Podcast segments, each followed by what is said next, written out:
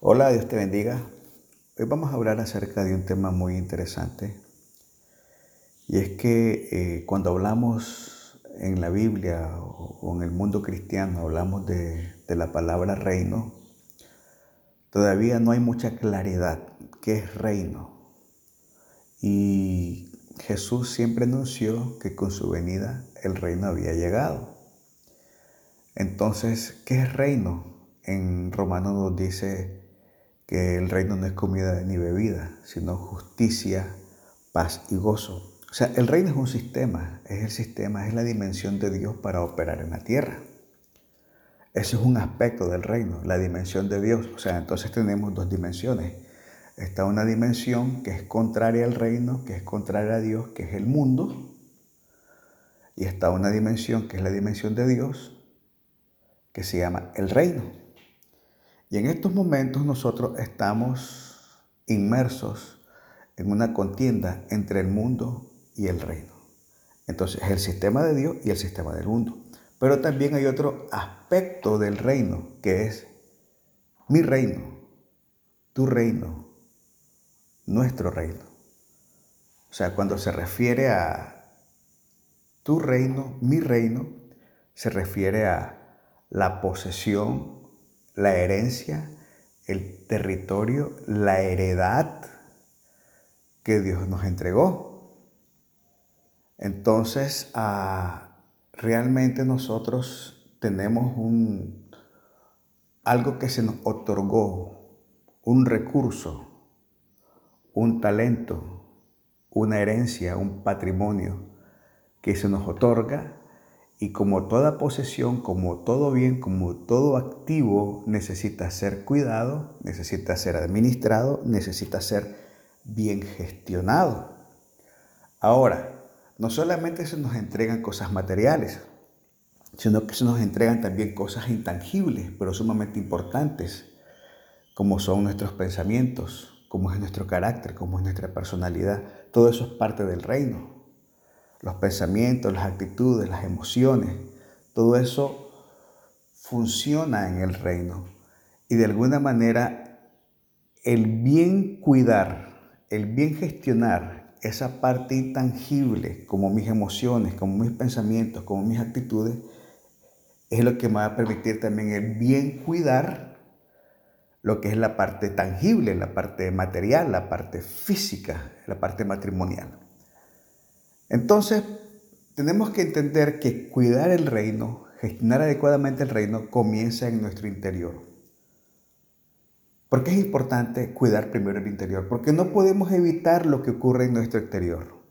No podemos evitar los acontecimientos, no podemos evitar muchas cosas que suceden, pero sí podemos controlar qué sucede en nuestro interior. Entonces, cuando hablamos de reino, esto abarca mi pensamiento, mis actitudes y emociones. Entonces no puedo controlar muchas veces las crisis, las guerras, no, no puedo controlar las noticias, lo que, aparece, lo que aparece en la televisión, pero sí puedo controlar mis sentimientos, sí puedo gobernar mis emociones, mis pensamientos, mis palabras. Y para eso, eh, de eso se trata hoy, aprender a gobernar nuestro interior. Es el primer paso para cuidar nuestro reino y con quién pasamos el tiempo, qué vemos, qué escuchamos.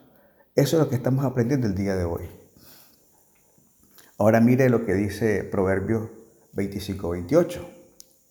Como ciudad derribada y sin muro es el hombre cuyo espíritu no tiene rienda. O sea, cuando habla de una ciudad derribada, una ciudad sin muro es una ciudad donde todo el mundo entra. Todo el mundo pasa, entra y hace lo que quiere.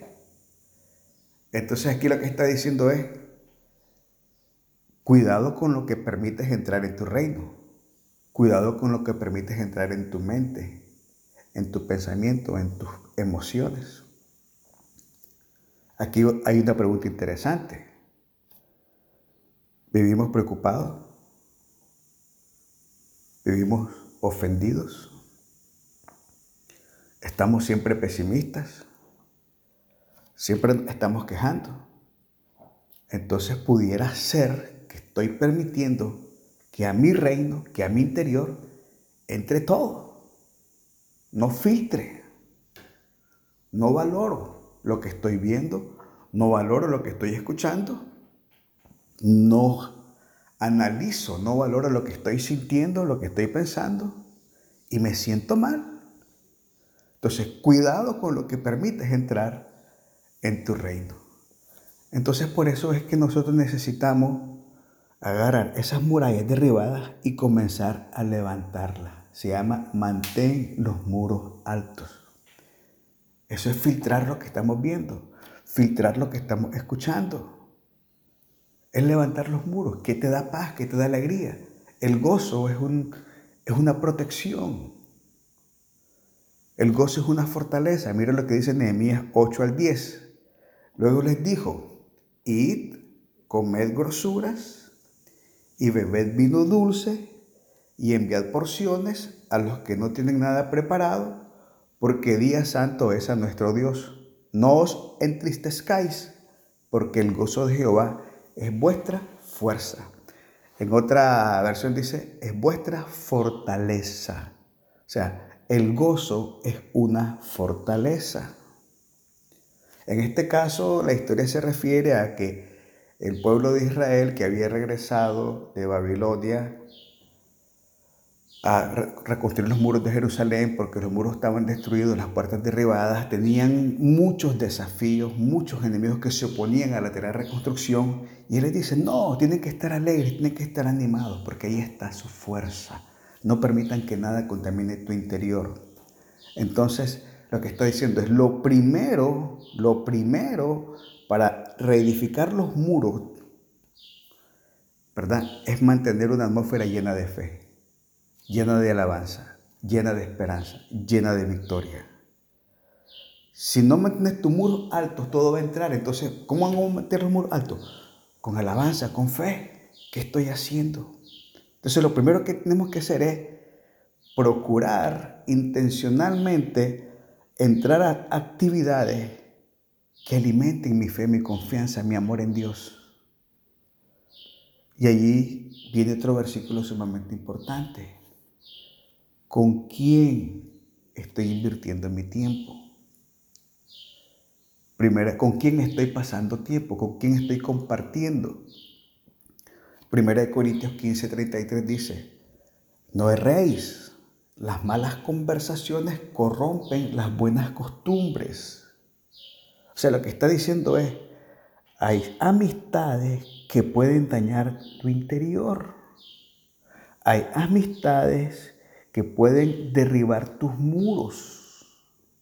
Hay amistades que van a traer palabras, que van a traer pensamientos, que te van a generar emociones y sensaciones que te van a derribar los muros que te van a ofender, que te van a indignar. ¿Verdad? Entonces son, vienen con palabras, vienen con comentarios, verdad o no verdad. Ahora, cada quien habla desde lo que es.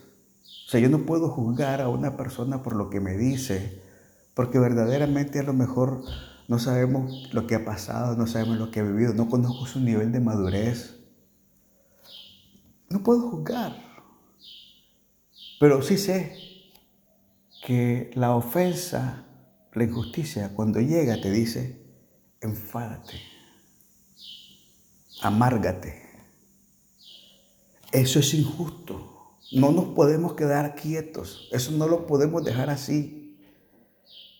Entonces, ¿qué estás escuchando? ¿Qué estás mirando? Cosas que te producen indignación, que te producen amargura, impotencia o cosas que te dan paz, que te dan alegría. ¿Qué tenemos que hacer cuando llega la ofensa? Lo siento, ofensa. No eres bienvenida aquí. No eres bienvenida en mi corazón. No eres bienvenida en mi mente. No eres bienvenida en mis emociones. Tenemos que decir, ofensa, Aquí no tienes lugar. Es que no podemos darnos el lujo de ofendernos. Ponemos en riesgo la gloria del reino. Ponemos en riesgo la gloria de tu casa. Ponemos en riesgo el futuro de tus hijos. Proverbios 19:11. La cordura del hombre detiene su furor y su honra es pasar por alto la ofensa. La honra es pasar por alto la ofensa. Cuando no caemos en la trampa de la ofensa, cuidas la gloria de tu reino. ¿Sabe? Su bendición es demasiado valiosa. La gloria de su casa, la gloria de su familia, la gloria de sus hijos, la gloria suya es demasiado valiosa para darse el lujo de ofenderse, de indignarse, de sudar calentura ajena. Y al final a lo mejor lo que te dijeron a lo mejor simplemente es una apreciación, es una percepción de alguien que también está dolido y que está ofendido y que lo miró así, pero no es la realidad. No, no podemos darnos ese lujo. Entonces vuelvo a preguntar, ¿con quién te estás sentando? ¿A quién estás escuchando? Y mire lo que dice Proverbios. Hijo míos, si los pecadores te quisieran engañar, no consientas. No se vaya con la primera versión. No se vaya con el primer informe. Siempre hay puntos de vista, siempre hay perspectivas. Usted está viendo una pantalla y estoy viendo una puerta, pero estamos en el mismo lugar pero miramos hacia lados diferentes y vemos diferente, aunque estemos en el mismo lugar. Y yo le pregunto a usted, ¿qué mira usted? Usted dice, yo miro una pantalla. Usted me pregunta a mí, ¿qué miro yo? Yo miro una puerta. ¿Y quién tiene la razón? Nosotros la tenemos. Entonces, hay perspectivas. Proverbio 2, 11 dice, la discreción te guardará Fíjese que yo, lamentablemente, lamentablemente, me ha tocado experimentar a ver como persona inteligente, a veces con el primer comentario lo creen y se parcializan. Y digo yo, pensaba que era más inteligente. necesitamos reaccionar. La discreción te guardará, te preservará la inteligencia para, para librarte del camino, del mal camino de los hombres que hablan perversidades. No te parcialices con la primera. Te nota falta de inteligencia. Te evita que te preserves, es peligroso. Así que, ofensa, no eres bienvenida aquí. con quien te sientas. Tus amistades te inspiran, te desafían, te mejoran o te enojan, te indignan, te sacan lo peor. Son fieles y o confiables. Si alguien viene a mí a hablar mal de alguien, ¿usted cree que yo me lo voy a escapar? No. Es confiable. O es discreto. ¿Con quién te sientas? ¿A quién estás escuchando? La vida es muy corta. No puedes perder el tiempo con personas que no le aportan nada a tu vida. No puedes perder el tiempo con personas que no te inspiran.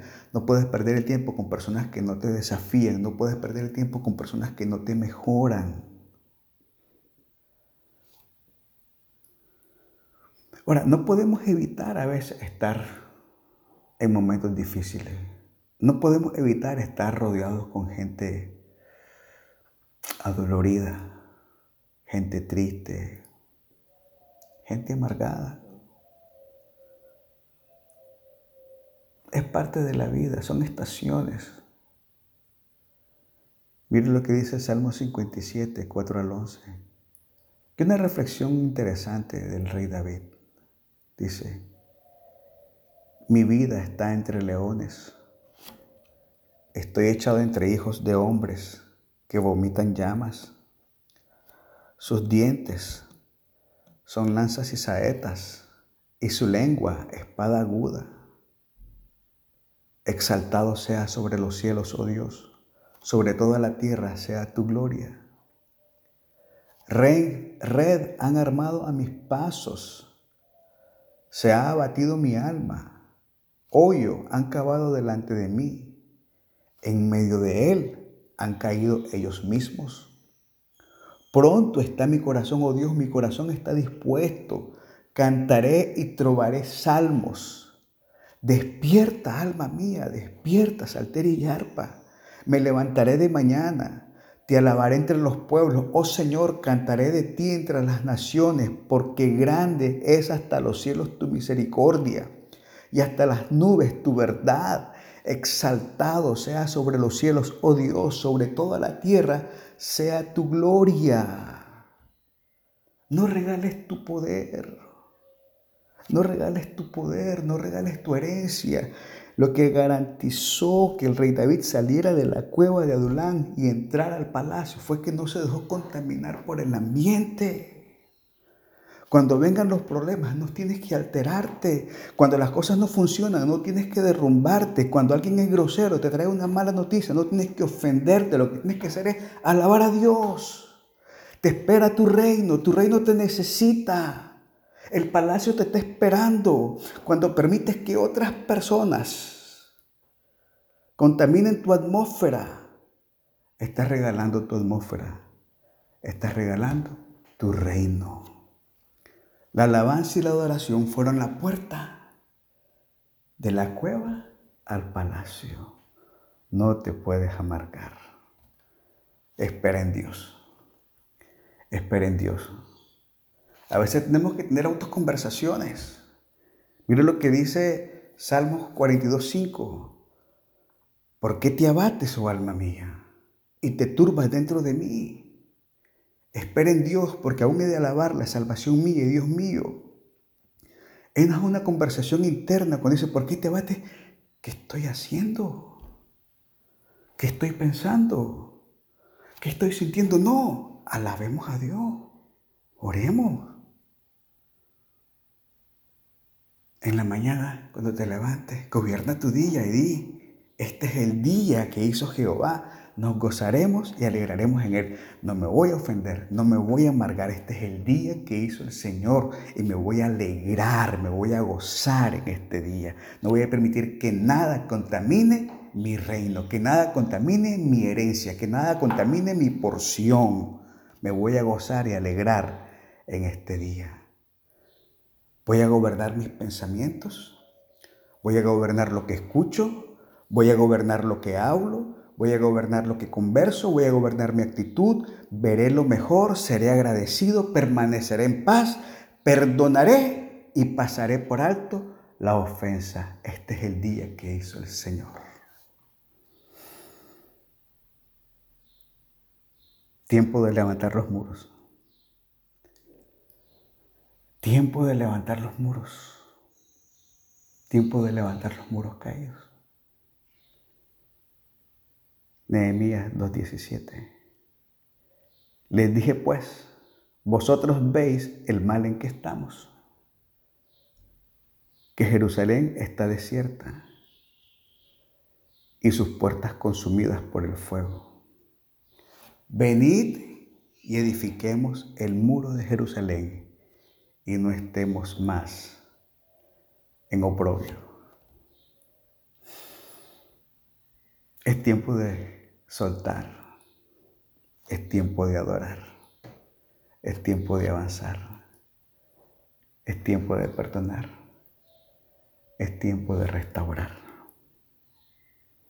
Es tiempo de cuidar, gobernar y hacer prosperar tu reino. Para terminar,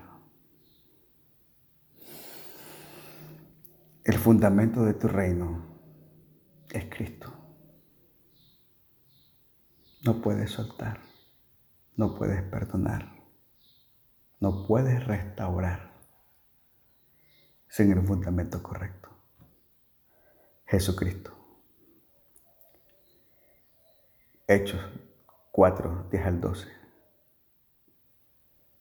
Sea notorio a todos vosotros y a todo el pueblo de Israel que en el nombre de Jesucristo de Nazaret, a quien vosotros crucificasteis y a quien Dios resucitó de los muertos, por él este hombre está en vuestra presencia sano. Este Jesús es la piedra reprobada por vosotros los edificadores, la cual ha venido a ser cabeza del ángulo. Y en ningún otro hay salvación porque no hay otro nombre bajo el cielo dado a los hombres en que podamos ser salvos. Jesucristo es el fundamento de tu reino. Jesucristo es el fundamento de tu paz. Jesucristo es el fundamento de tu alegría. Jesucristo es el fundamento de tu gozo. Jesucristo es el fundamento de tu salvación. En ningún otro hay salvación, porque no hay otro nombre bajo el cielo dado a los hombres en que podamos ser salvos. Te invito a que hoy decidas levantar los muros, soltar, perdonar. Y si necesitas reafirmar una vez más y confesar a Jesús como la piedra angular, como el fundamento de tu reino. Yo te invito a que hagas esta oración conmigo. Padre, te pido perdón por mis pecados. Reconozco que Jesucristo, Cordero de Dios que quita el pecado del mundo, murió por mis pecados y hoy te pido perdón. Acepto el sacrificio de Jesús como el acto suficiente para que yo sea perdonado y sea salvo. Te recibo en mi corazón. Te pido que te conviertas en el fundamento de mi vida, que tu amor echa fuera todo temor, toda amargura, toda ofensa, todo rencor, y que tu amor me haga verdaderamente libre. Permite que a partir de este día, en el nombre de Jesús y en tu amor, con gozo y alegría, yo pueda reedificar los muros de mi casa, los muros de mi reino, los muros de mi porción, y que pueda ver tu gloria manifestada en mi vida y en mi casa y en mi familia. Gracias, Padre, en el nombre precioso de Jesús. Amén y amén.